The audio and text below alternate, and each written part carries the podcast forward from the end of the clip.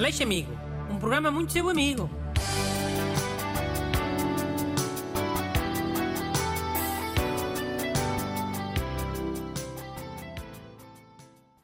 Bom dia e bem-vindos ao programa Tem sido muito vosso amigo.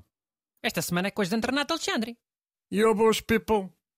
Bruno, uh, como hoje é a primeira emissão desde que começou o verão, eu trouxe um mail mais relacionado com isso. E acho que vais curtir. Ah, sim? Diz lá. É do ouvinte João Vilhena. Agora que chegou o verão, preciso de ajuda urgente. O que devo fazer quando há turistas a andar devagar à minha frente? Obrigado, João Vilhena. Ah. Ora bem, primeiro fazer aqui uma distinção importante. Andar devagar, em princípio, não tem mal nenhum. E há, óbvio. Está a malta idosa que tem mais dificuldade.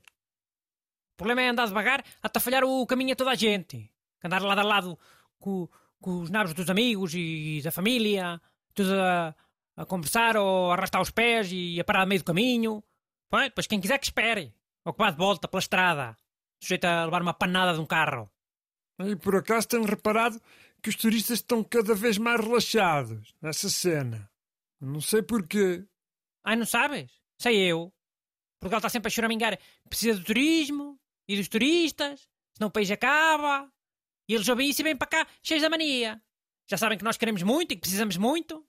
Pois é claro que vêm para cá todos senhoriais, ah, isto é tudo meu. E o país tem que se transformar no parque de diversões deles. Tudo que se adapta às suas excelências. Já, pode ser essa cena. Mas, tipo, o que é que nós podemos fazer? Pá, acho que foi a cidade de Nova York que conseguiu resolver isso. Ou atenuar, vá. Eles há muito tempo que ralham e mandam vir com as pessoas que são burras e parvas nos passeios. E os turistas sabem. A cidade é conhecida por isso. Então, esta toda a liberdade, arranha-céus e andar como deve ser nos passeios. São as três coisas mais famosas de Nova York. Oh, que exagero. Exagero nada. O turista vai para Nova York e sabe que não é para andar a atrasar a vida dos outros. A cidade não, não para para se adaptar aos humores do senhor turista. Em geral, é, claro. Nada é 100% eficaz, infelizmente. Então e quê? Querias instituir essa cena cá em Portugal? Eu gostava, fazer como eles fizeram. Deve ter começado para aí nos anos 70, a resmungar com os turistas burros. Depois foram ganhando fama mundial de serem agressivos. Assim, andar na rua e mais não sei o quê. Mas não são nada agressivos. São só pessoas que querem passar, hein? Ok, eu percebo a tua cena. Mas tipo, pode haver ba- backfire para nós. Os turistas eh, podem deixar de vir e deixar críticas negativas online. Oh, tá bem. Se calhar ao princípio sim. Resmungou um bocadito. Mas depois isso passa. Vê lá se não enchem Nova York na mesma. Todos os dias. Já, Nova Iorque é sempre das cidades mais visitadas do mundo. Claro. E Nova York comporta sempre como se não quisesse lá turista nenhum. Ralha com eles, é tudo caro, obrigam as pessoas a dar gorjetas. Mas os turistas vão na mesma, aos magotes. Mas vão é de rabinho entre as pernas, lá não bufam.